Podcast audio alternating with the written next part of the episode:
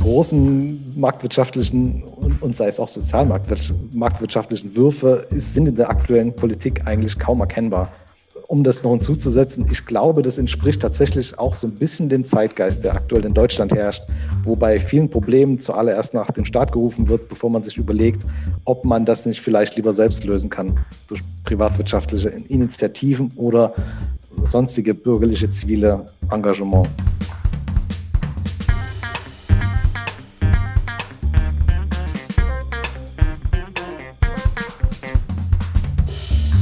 Das ist Folge 42 von Erststimme. Herzlich willkommen.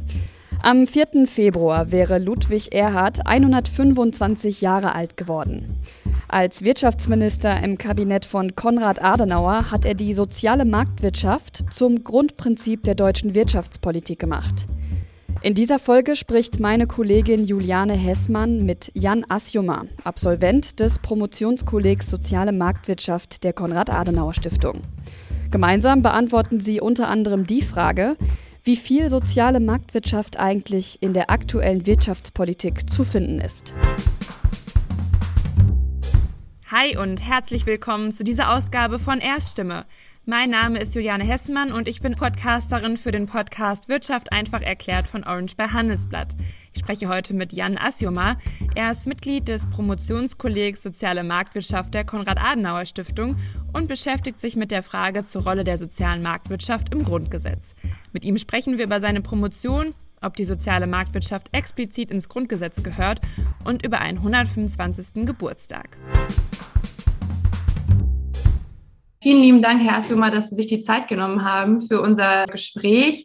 Und ähm, in dieser Podcast-Folge werfen wir ja anlässlich des ähm, 125. Geburtstags von Ludwig Erhard, der ja der Vater der sozialen Marktwirtschaft ist ähm, und auch irgendwie des Wirtschaftswunders, einen Blick auf die soziale Marktwirtschaft. Und ähm, ja, es ist kein Zufall, dass äh, wir Sie da ausgewählt haben für das Gespräch, denn äh, Sie promovieren ja zu dem Thema. Äh, vielleicht erzählen Sie einmal kurz am besten ähm, selbst, was genau eigentlich Ihr Thema ist, ähm, wozu Sie eigentlich genau promovieren. Ausgangspunkt war nach der juristischen Ausbildung, dass ich mich zunächst mit Geldpolitik befasst habe, mit den Regeln von Geldschöpfung und der Einbettung in das europäische Recht. Und daraus hat sich dann die weitergehende Frage entwickelt, wie man ähm, diese Politik denn einordnen kann nach den üblichen wirtschaftssystemischen Kriterien. Ist das denn liberal? Ist das interventionistisch? Werden da Subventionen vergeben? Und Ausgehend jetzt von dem geldpolitischen Blickwinkel hat sich das Ganze dann geweitet auf das äh, gesamte europäische Primär, einschließlich auch des Sekundärrechts. Und insgesamt bietet die Arbeit eine Antwort auf die Frage, wie liberal die Europäische Union in ihrer eigenen Politik ist. Das ist, betrifft einerseits die Grundsatzregeln der Verträge, andererseits aber auch die konkreten ähm, Richtlinien und auch die Kommissionspraxis. Also das umfassen, also wäre jetzt der erste Schlaglicht auf den Umfang der Arbeit. Ja, das klingt auf jeden Fall spannend. Haben Sie da vielleicht schon einige spannende Ergebnisse, die Sie mit uns äh, teilen möchten oder auch können? Das kann man in der Tat. Und zwar ist es so, dass man bei der Bewertung natürlich einen Maßstab finden muss. Und das ist jetzt die Schnittstelle zur sozialen Marktwirtschaft. Wenn man die, ähm, ein marktwirtschaftliches Leitbild wählt, und, und dabei nicht zu eng ist. Also sagt, dass man sagt, auch eine ordoliberale Prägung wäre hier typischerweise anzulegen, dann kann man sagen, dass die Europäische Union in ihrer früheren Geschichte, das heißt in den römischen Verträgen von 1957 und bei ihrem ersten Aufschlag noch weitgehend liberale Tendenzen verfolgt hat und den Mitgliedstaaten insofern zurückgedrängt hat, dass sie interventionistisch Einfluss nehmen, durch Zölle, durch Subventionen, und sei es auch mit Blick auf das Wettbewerbsrecht, das auch sehr weit zurückreicht in die europäische Geschichte. In neuerer Zeit hingegen, wenn man sich die letzten 20 Jahre anschaut, gibt es zunehmend mehr Politikbereiche, die dadurch geprägt sind, dass ähm, politische Entscheidungsträger die großen Vorgaben machen und die EU unterstützend mit Finanzhilfen dann anfängt zu lenken. Man kann also sagen, die ursprüngliche europäische Politik war überwiegend liberalisiert geprägt, während die zuletzt eingeführten Politikbereiche und dazu zähle ich dann letztlich auch die Geldpolitik. Umgekehrt wäre dann noch die ähm, Energiepolitik zu nennen, die zuletzt liberalisierend ausfiel, dass sie zuletzt, also die letzten Tendenzen überwiegend auf eine staatliche Lenkung ausgerichtet war. Nur halt in, in Gestalt von entweder Behörden auf ähm, europäischer Ebene oder entsprechenden Institutionen in den Mitgliedstaaten. Da werden also viele Ziele formuliert in den Verträgen, in den Richtlinien und sei es auch in den Förderrichtlinien, die erkennen lassen, dass die Politik hier immer mehr ins Einzelne hineinregieren möchte. Da kann man sagen, da ist es schon ein gewisser Paradigmenwechsel erkennbar. Der ist, wenngleich nicht extrem, doch gut sichtbar und wird auch von anderen Literaten in der, ähm, in der Wissenschaft geteilt. Also das ist nicht ganz neu.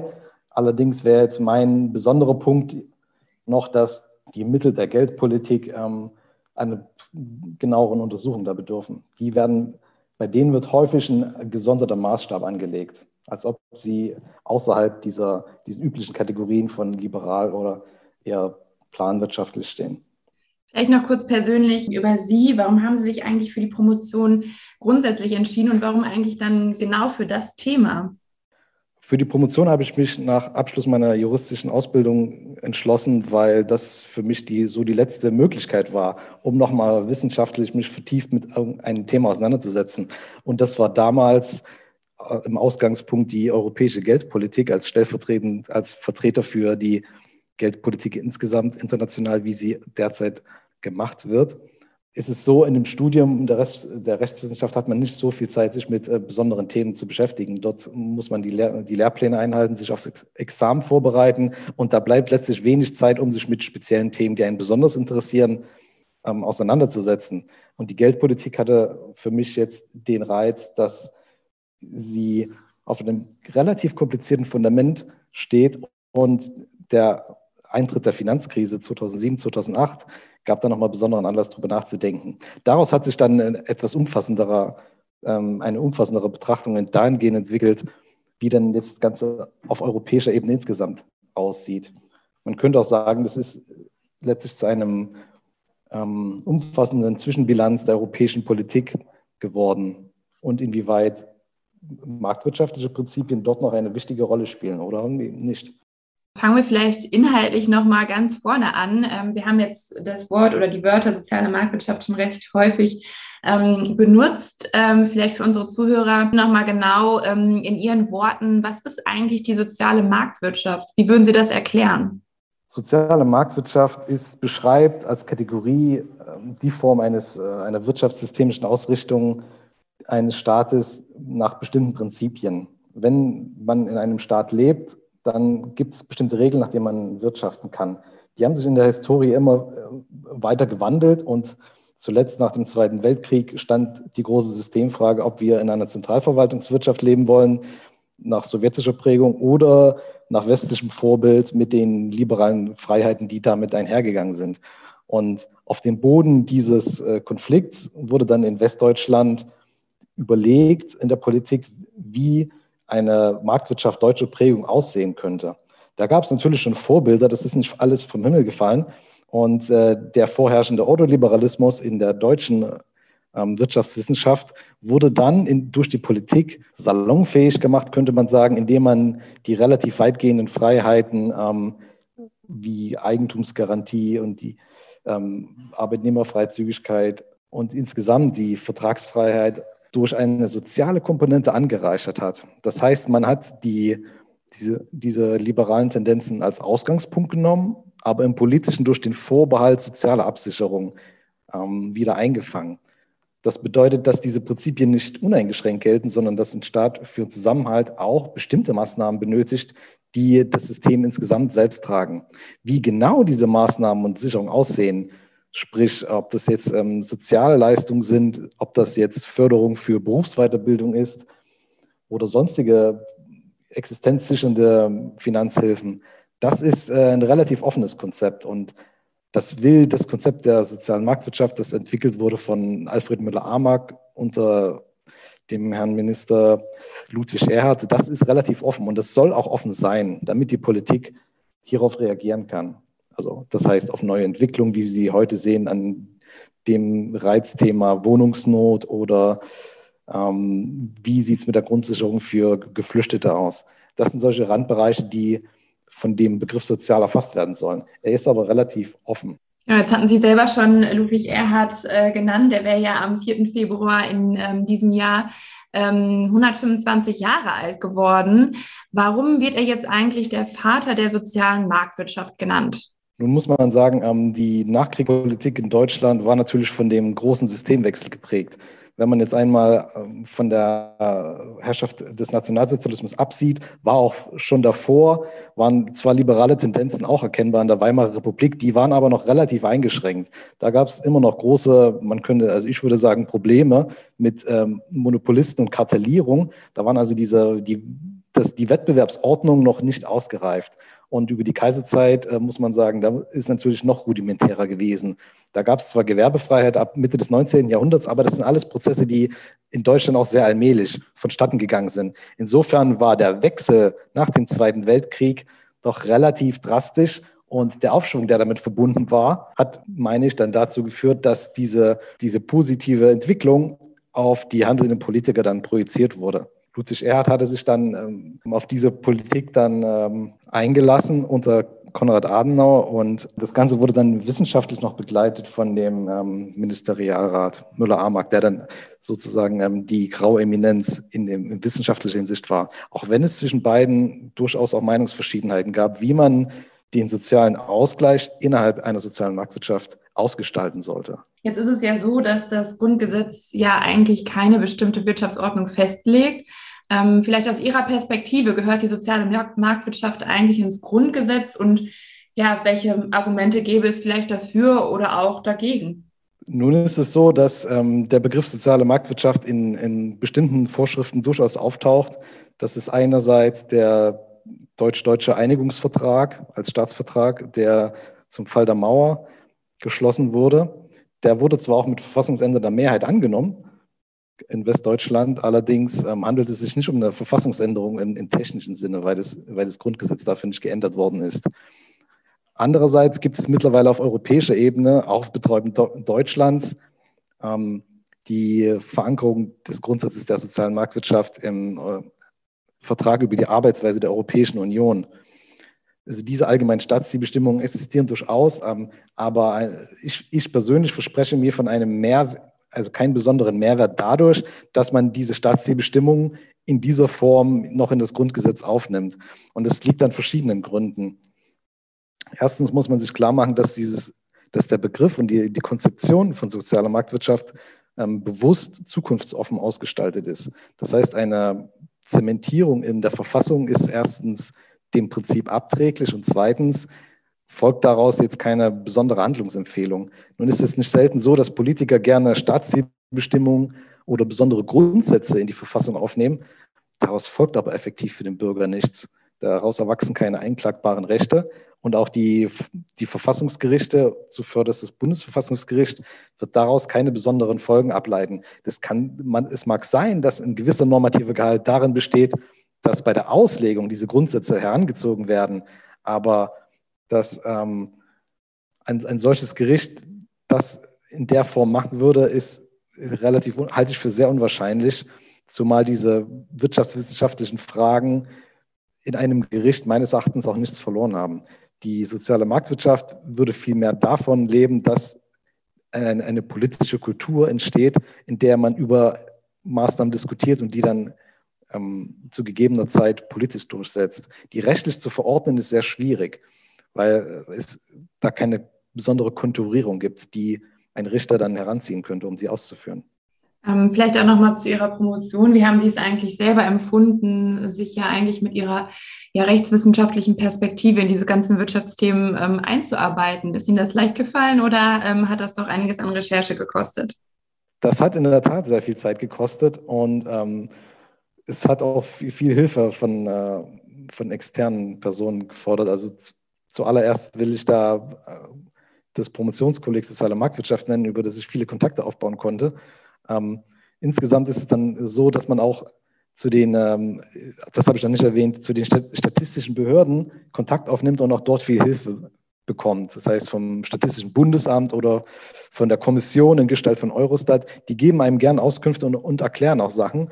Und das ist sehr hilfreich. Ähm, ansonsten führt das dazu, dass man natürlich etwas langsamer vorankommt und bestimmte Sachbereiche nur, nur begrenzt bearbeiten kann.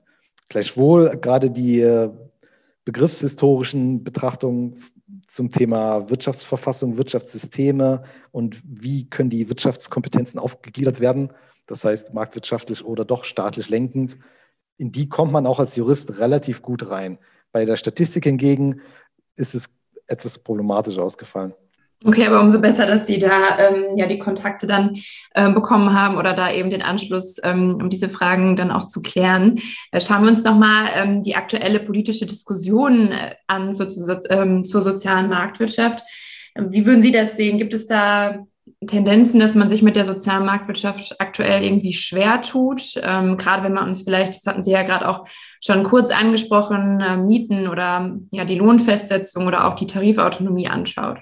Es gab in, in, in den letzten Jahren eine aktuelle Stunde im Bundestag zum Thema soziale Marktwirtschaft und zum Thema Wirtschaftsverfassung Deutschlands.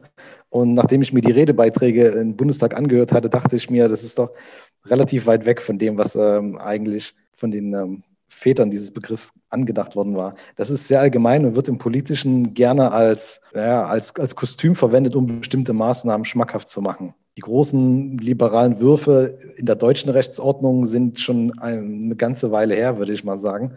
Ähm, und, auch, und auf europäischer Ebene sieht es da auch nicht so viel besser aus, wie ich eben dargestellt hatte. Es gibt letztlich in, den letzten zwei Jahrzehnten ganz überwiegend Tendenzen, dass ähm, staatliche Einrichtungen lenken, da in die Wirtschaft eingreifen können. Und das zeigt sich jetzt an dem Berliner Mietspiegel ganz extrem. Da wird natürlich auch ein Preis eingegriffen ohne dass man jetzt sich mal die Frage stellt, woher kommt diese Preisentwicklung und wie könnte man das denn alternativ regeln?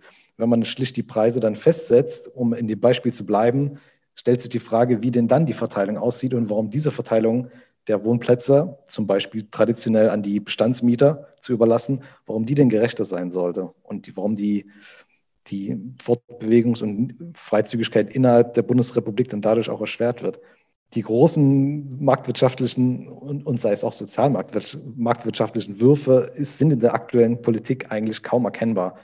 Um das noch hinzuzusetzen, ich glaube, das entspricht tatsächlich auch so ein bisschen dem Zeitgeist, der aktuell in Deutschland herrscht, wo bei vielen Problemen zuallererst nach dem Staat gerufen wird, bevor man sich überlegt, ob man das nicht vielleicht lieber selbst lösen kann durch privatwirtschaftliche Initiativen oder sonstige bürgerliche zivile Engagement. Was meinen Sie, was äh, Ludwig Erhard zu der aktuellen Entwicklung sagen würde? Was, was wären so seine ersten Gedanken? Also ich kann das natürlich nur prognostizieren. Man muss dazu sagen, ähm, in den 50er Jahren gab es jetzt neben den äh, Liberalisierungstendenzen auch Umverteilungsinstrumente, die es heute überhaupt nicht mehr gibt. Es gab zum Beispiel ein Lastenausgleichsgesetz, was eine relativ starke Umverteilung auch von Vermögen und Einkommen ähm, zur Folge hatte, die heutzutage überhaupt nicht mehr vorstellbar sind, wenn die FDP nicht die absolute Mehrheit erringen würde. Also da muss man sagen, es ist ein geteiltes Bild. Einerseits ist natürlich, ähm, würde er wahrscheinlich den Kopf schütteln über die einzelnen Preiskontrollgrenzen. Andererseits muss man sagen, mit Blick auf die Tarifautonomie, da sprechen Sie ja wahrscheinlich die Mindestlohnhöhe an und die erwartete Erhöhung, die jetzt ansteht. Da muss man zu sagen, für ein solches Konzept war die soziale Marktwirtschaft immer offen, auch wenn es darüber im Einzelnen auch Streit gab. Ähm, so, soziale Mindeststandards, zu denen auch ein angemessener Lohn gehört, sind durchaus mit diesen Prinzipien vereinbar. Das, also, das heißt, das Sozial in sozialer Marktwirtschaft bedeutet nicht nur Existenzminimum sichert, sondern auch ein Stück weit angemessene Lohnteilhabe. Wenn wir uns nochmal vielleicht die Lohnfestsetzung ähm, auch anschauen, was, was denken Sie so langfristig ähm, in die Zukunft gesehen? Welche Effekte kann sowas ähm, auch für das Wirtschaftssystem in Deutschland oder für unsere generelle ähm, Wirtschaftlichkeit bedeuten? Was sind so die ähm, möglichen Effekte, positiv und auch negativ gesehen? Es ist so, dass ähm, ein Wirtschaftssystem immer davon legt, dass Waren und Dienstleistungen produziert werden und die auch abgenommen werden müssen. Da gibt es meines Erachtens durchaus ein gewisses Indiz dafür, dass ein, ein Gleichgewicht, Gleichgewicht sein muss. Ähm, die Wirtschaftswissenschaften unterscheiden sich teilweise dadurch, dass sie eher die angebotsseitig betrachten. Das heißt, dass sie schauen, wie könnte man das Produktionspotenzial noch weiter erhöhen, welche ähm, wirtschaftlichen Rahmenbedingungen wären gut, um dieses Produktionspotenzial weiter zu fördern und Arbeitsplätze zu generieren. Andererseits gibt es auch viele Ökonomen, die auf die Nachfrageseite abstellen. Und da ist es natürlich entscheidend, wie die Massenkaufkraft aussieht, ob die Produkte, die produziert werden, auch gekauft werden können. Denn wenn die Nachfrage gering ist, gibt es auch für den Unternehmer keinen Anreiz, weiter das Produktionspotenzial auszuweiten. Es sei denn, und das ist der Sonderfall Deutschland, dass das Ausland diese Nachfragerolle ähm, übernimmt. Ob das eine sinnvolle Wirtschaftspolitik ist, da ein grobes Missverhältnis zu produzieren, das mag man dahingestellt lassen. Das steht auch im Zusammenhang mit ähm, der Diskussion über die anhaltenden Leistungsbilanzungleichgewichte, die man ähm, in Deutschland sieht und in anderen Ländern. Ähm, um da auf die Frage noch zurückzukommen, ist für meine Begriffe, auch wenn es kein Schwerpunkt der Arbeit ist, gibt es durchaus auch Gründe, die Nachfrageseite zum Beispiel durch die Erhöhung des Mindestlohns zu stärken, weil dann die Konjunktur durch die erhöhte Nachfrage wieder angekurbelt werden kann. Ansonsten produziert man viele Autos für den Parkplatz, die letztlich nur im, im Ausland gekauft werden können. Und wenn dann die Nachfrage dort einbricht, dann gibt es andere Probleme. Andererseits muss man auch noch feststellen, rein ab von den ökonomischen Gesichtspunkten gibt es natürlich auch Fragen des sozialen Zusammenhalts. Wenn die Gewinne einerseits immer weiter steigen und der einfache Arbeitnehmer daran keine Teilhabe mehr hat, dann wird das, die die Gesellschaft sich sozial immer weiter entfremden und ähm, möglicherweise radikalen Parteien Vorschub leisten, die dann mit äh, absurden Wahlprogrammen auf, aufwarten können. Äh, jetzt sprechen Sie mit äh, Wahlprogrammen auch noch ein interessantes Thema ähm, hier in dem Feld an, weil ja auch behauptet wird oder ein Argument äh, gegen den Mindestlohn oder gegen die aktuelle Situation ist ja auch, dass die Tarifautonomie ähm, ja beeinträchtigt oder eingeschränkt wurde, ähm, weil ja eigentlich die Löhne, ähm, wenn, soweit ich das verstanden habe, von der Mindestlohnkommission ja vorgeschlagen werden. Da ist ja auch so ein bisschen die Gefahr, dass Parteien vielleicht ähm, den Mindestlohn auch ausnutzen, um eben Wahlkampf zu machen. Äh, wie sehen Sie das? Ähm, haben Sie auch so eine Befürchtung oder würden Sie sagen, ja, da müssen Sie sich keine Sorgen machen? In der Tat gibt es ein Spannungsfeld zwischen der Tarifautonomie und den Mindestlohnvorschlägen. Allerdings muss man auch berücksichtigen, als der Mindestlohn eingeführt wurde, gab es von vielen Seiten die Prognose, dass dadurch jetzt die Arbeitslosigkeit sprunghaft ansteigen würde, weil Deutschland auf einmal ein unrentabler ähm, Produktionsstandort werden würde. Das ist ausgeblieben und es ist auch nicht erkennbar, dass das sich in, auf absehbare Zeit ändern wird. Deswegen ähm, wäre ich vorsichtig, aus einer moderaten Erhöhung jetzt die Gefahr abzuleiten, dass auf einmal sich ähm, dass, äh, die Wirkung des Mindestlohns in, äh, umkehren könnte. Ähm, was man natürlich trotzdem berücksichtigen muss, ist, dass ähm, willkürliche Mindestlohnsetzungen problematisch sind, wenn sie natürlich zu hoch werden. Wo da der, der, die goldene Mitte anzusiedeln ist, das ist schwer zu sagen und das muss fortlaufend überprüft werden. Was natürlich nicht sinnvoll ist, dass ein Mindestlohn in, in solche Höhen steigt, die ähm, die Lohndisparität weitgehend nivelliert. Denn gerade von diesem ähm, von diesen Unterschieden in den Preisen und Löhne sind ja nichts anderes als Preise für Arbeitskraft, liegt letztlich auch äh, eine, äh, eine Verteilungsfunktion. Das, die Güter, die nachgefragt werden und die Dienstleistungen und die, die Arbeitskraft in verschiedenen Branchen, dass die unterschiedlich bezahlt werden, hat letztlich auch einen Grund. Und da der einzige oder ein wichtiges Argument, um das möglicherweise zu entkräften, wäre meines Erachtens, dass man sich anschaut, wie denn überhaupt das ähm, Betriebsergebnis aussieht. Wenn natürlich riesige Gewinne auf der einen Seite stehen, die Arbeitskräfte daran aber nicht, nicht partizipieren, dann muss, müsste man die Frage aufwerfen, warum die Lohnquote dann in, insofern gefallen ist. Aber ich glaube, von diesen Dimensionen sind wir noch weit entfernt bei den aktuellen Preisentwicklungen und auch in Ansehung der aktuellen Inflationsentwicklung muss man feststellen, dass das möglicherweise nur eine sehr moderate Erhöhung ist. Kommen wir nochmal kurz zurück zur sozialen äh, Marktwirtschaft. Eine Allensbach-Umfrage hat vor zwei Jahren gezeigt, dass eben nur 48 Prozent der Deutschen tatsächlich vom Wirtschaftssystem in Deutschland eine gute Meinung halten. Ja, was können wir daraus schließen? Funktioniert die soziale Marktwirtschaft? Kommt das, was wir uns unter der sozialen Marktwirtschaft vorstellen, auch bei den BürgerInnen an oder ähm, hapert es an irgendeiner Stelle? Was würden Sie sagen? Im Grundsatz würde ich sagen, dass ähm, es, es auch historisch wie auch aktuell äh, eine verglichen mit dem aktuellen Lebensstandard eine gewisse Erhöhung stattfindet.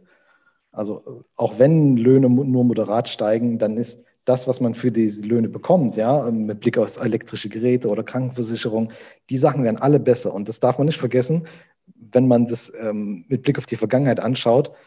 Ähm, uns geht es heutzutage besser als vor 20, 30 Jahren. Es gibt mehr Möglichkeiten, man kann mehr reisen, ähm, man hat weitgehend Informationsfreiheit mit seinen elektronischen Geräten und an all diesen Dingen partizipiert man, auch wenn man jetzt nicht ähm, besonders einkommensmäßig daran äh, partizipiert.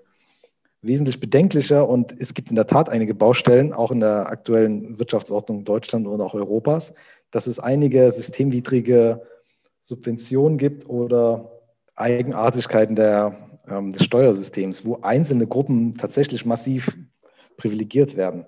Ähm, das ist die eine Sache. Und ähm, die andere Sache ist, ähm, die ist mir in meiner Arbeit aufgefallen, dass bei der Diskussion über die Einkommensverteilung, die der Vermögensverteilung weitgehend vernachlässigt wird. Dazu gibt es auch wenige Zahlen und es liegt daran, dass es ähm, keine amtliche Statistik dazu gibt. Es gibt Umfragen der EZB zu bestimmten Haushalten, aber erfahrungsgemäß teilen gerade die Haushalte, die sehr vermögend sind, nehmen an solchen Sachen nicht teil. Das heißt, man hat eine sehr hohe Dunkelziffer und weiß überhaupt nicht, worüber man redet. Das ist in einem demokratischen Staat problematisch, weil man ja im Ausgangspunkt schon nicht weiß, wie die Verteilung denn ist und ähm, wie groß das Problem ist. Vielleicht wird es größer gemacht, als es ist, vielleicht auch nicht. Aber die Tatsache, dass die Vermögenskonzentration jetzt zum Beispiel in Deutschland ähm, an der Spitze steht, verglichen mit den europäischen Partnerländern, zeigt auf, dass gerade in Deutschland ähm, eine relativ hohe Vermögensdisparität besteht. Und die zu untersuchen wäre ein Anlass und kann dazu, meines Erachtens dazu führen, dass einige Personen in der Umfrage dann tatsächlich ähm, ein Störgefühl haben beim Wirtschaftssystem. Aus Ihren Beobachtungen bedeutet soziale Marktwirtschaft dann eigentlich Wohlstand für alle oder doch nur für wenige? Soziale Marktwirtschaft bedeutet im, im Kern, dass ähm, unter Herstellung einer Wettbewerbsordnung und Chancengleichheit jeder die Möglichkeit hat, ein, ein, gutes Auskommen zu schaffen. Das bedeutet zuallererst, wenn man jetzt in der Chronologie des Lebens bleibt, dass man eine vernünftige Ausbildung erhält, mit der man sich dann letztlich ähm, sozusagen wie vom Tellerwäsche zum, zum Millionär vielleicht nicht arbeiten kann, aber man bekommt ein ausgewogenes, ähm, äh, ausgewogenes äh, Auskommen, mit dem, man, auf, mit dem man arbeiten kann. Was soziale Marktwirtschaft nicht garantiert, ist, dass jeder Mensch reich werden kann. Das ist schon per Definition immer ausgeschlossen, weil der Wohlstand an sich und großes, großer Reichtum natürlich ausschließt, dass andere nicht dieselben, über dieselben Reichtümer verfügen. Sinnvollerweise ist die Diskussion deshalb äh, eher darum zu führen, ob, ob man ein, ein gutes Leben führen kann mit den Möglichkeiten, die man in der Bundesrepublik eröffnet bekommt. Und die sind meines Erachtens aktuell ohne weiteres gegeben. Äh, es gibt ein Existenzminimum durch die Sozialleistungen. Es gibt ähm, BAföG sowohl für Studium als auch für Ausbildungsberufe. Und ähm, das Ganze wird natürlich aufgefangen dann über Grundsicherung und die, das Rentensystem. Auch wenn auch da unabhängig von der wirtschaftssystemischen Einordnung jetzt beim Rentensystem noch einiger Handlungsbedarf besteht. Aber das würde jetzt zu weit führen. Kommen wir auch tatsächlich langsam ähm, zum Ende und zwar mit einem kleinen Blick in die Zukunft. Und zwar, welches Zukunftsbild haben Sie eigentlich für die deutsche Wirtschaft und was haben Sie nach Ihrer Promotion vor? Ich denke, dass die Umwälzung in der, in der deutschen Wirtschaftsordnung wie auch in den letzten Jahrzehnten sehr allmählich vonstatten gehen werden. Es wird eine immer weiter Verschiebung zu den, zu den, zu, was man unter grüner Wirtschaftspolitik verstehen könnte, ähm, geschehen. Das heißt, man wird zunehmend ähm, politisch die grünen Technologien bevorzugen, man wird in der Landwirtschaft mehr Standards fordern. Man wird versuchen, auf europäischer Ebene auch diese Standards weiter durchzusetzen. Ähm, allerdings fährt man da, wird man damit angezogener Handbremse fahren, weil man sich nicht ähm, die wirtschaftlichen Erfolge der Vergangenheit ähm, vorschnell zerstören lassen will. Also ich denke, und das ist als positiver Ausblick gedacht, dass es eine, eine stabile Weiterentwicklung geben wird. Ob die jetzt schnell genug für die Klimakrise sein wird, das will ich mal offen lassen. Aber da ist Deutschland international relativ weit. Da ist noch Spielraum nach oben und es wird sich zeigen, wie die Grünen in der aktuellen Regierungskoalition das noch weiter vorantreiben können. Aber ich vermute, dass die Ampel da ein relativ gutes Bild von der aktuellen Stimmung in Deutschland wiedergibt. Und auch auf europäischer Ebene wird es äh, letztlich, wie auch in der Vergangenheit, weitergehen, dass da vereinzelt Wirtschaftsbereiche aufgenommen werden in die europäische Zuständigkeit, ähm, Kompetenz. Und auch da wird es keine großen Sprünge geben. Da wird man vielleicht beim Emissionshandel etwas nachschärfen und die eine oder andere Richtlinie verabschieden, aber die großen Umwälzungen sind derzeit nicht erkennbar. Zu Ihrer zweiten Frage, was haben Sie nach Ihrer Promotion vor? Ähm, ich bin bereits im Justizdienst tätig und habe die Entscheidung auch bisher nicht bereut. Also die, die Promotion ist ähm, bereits abgegeben und die Prüfung ist bestanden. Und aktuell sitze ich hier am Gericht als Richter. Ja, sehr spannender Einblick. Äh, letzte Frage vielleicht, ähm, die Sie mit Ihrer äh, Antwort gerade vielleicht schon beantwortet haben. Jetzt so im, im Nachhinein, wo Sie sich ja auch sehr stark mit wirtschaftlichen Themen auseinandersetzen, hätten Sie doch vielleicht gerne BWL oder VWL studiert? Also soweit ich das, äh, die, die Berührungspunkte in meiner Promotionsarbeit hatte, würde ich tatsächlich das verneinen. Die Juristerei hat mir immer Spaß gemacht und das, ich hatte ja vorher noch was anderes studiert, kann ich noch erwähnen. Ich hatte vorher noch Musik, in, äh, Informatik und Musikwissenschaft studiert. Das ist aber nach einem Jahr nicht so ganz gut gegangen und nachdem ich dann ähm, mich für Rechtswissenschaft habe eingeschrieben, habe ich gemerkt, dass, das, ähm, dass mir das sehr gut gefällt und dass ich mir das sehr gut vorstellen kann, sowohl in der Ausbildung als auch in der Wissenschaft, ähm, als Exkurs mit der Promotion, wie auch jetzt im Arbeitsleben. Ja, dann besser kann es ja eigentlich gar nicht laufen. Also alles richtig gemacht.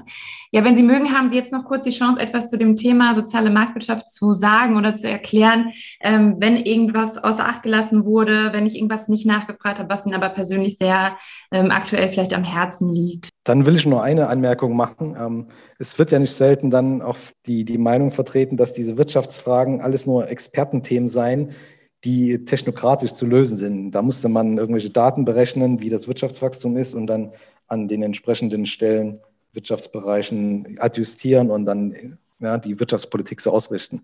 Dabei ist die Wirtschaftspolitik letztlich eine Sache, die jeden Einzelnen was angeht. Denn da, da werden die, die Güter der, der Gesellschaft verteilt. Und wenn es darum geht, dass der Staat Geld verteilt, dann ist jeder betroffen durch den Gleichbehandlungsgrundsatz. Nun ist die, die, die gerichtliche Kontrolle da relativ gering. Da hält sich das Bundesverfassungsgericht zurück, soweit es um Wirtschaftsordnungsfragen geht.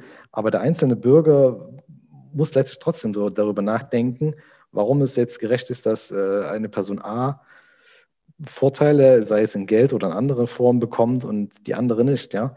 Oder verglichen mit dem Bild eines Familienvaters, wenn der, wenn der eine Sohn mehr Taschengeld bekommt als der andere, dann ist das natürlich rechtfertigungsbedürftig, wenn im Übrigen die Voraussetzungen gleich sind. Also Ungleichbehandlung erfordern immer auch eine, eine Rechtfertigung. Und in der Wirtschaft, wenn man in einer Wettbewerbsordnung lebt und nicht in einem äh, zentralistisch behördlich gelenkten Staat, den die meisten hier wahrscheinlich auch ablehnen würden, sind das keine Fragen zweiten Ranges, sondern ersten Ranges, über die man klären muss. Denn wenn man sie nicht klärt, werden die einem irgendwann auf die Füße fallen, in Form von sozialen Spannungen oder Wirtschaftskrisen. Deshalb kann ich nur jeden ermuntern, sich äh, mit diesen Fragen zu befassen, soweit es in Ne, möglich ist. Ich würde sagen, das waren schöne Abschlussworte und auch ein kleiner Appell äh, an alle Bürger in Deutschland auch tatsächlich, ähm, den man sich wirklich zu Herzen nehmen kann, sollte. Ja, Herr Sjoma, wir sind jetzt am Ende der Folge angekommen. Erstmal nochmal vielen Dank, dass Sie Zeit hatten für das Gespräch. Dann wünsche ich Ihnen jetzt alles Gute noch für die Promotion und äh, für Ihr weiteres juristisches Vorhaben und ähm, ja, bleiben Sie auf jeden Fall gesund. Vielen Dank für das Gespräch. Dann gleichfalls. Das war Folge 42 von Erststimme. Die nächste Folge erscheint am 16. Februar. Mehr Infos zum Inhalt der Folge finden Sie schon bald auf der Internetseite des Büros Bundesstadt Bonn der Konrad-Adenauer-Stiftung. Wir freuen uns, wenn Sie auch dann wieder reinhören und wünschen Ihnen bis dahin eine gute Zeit.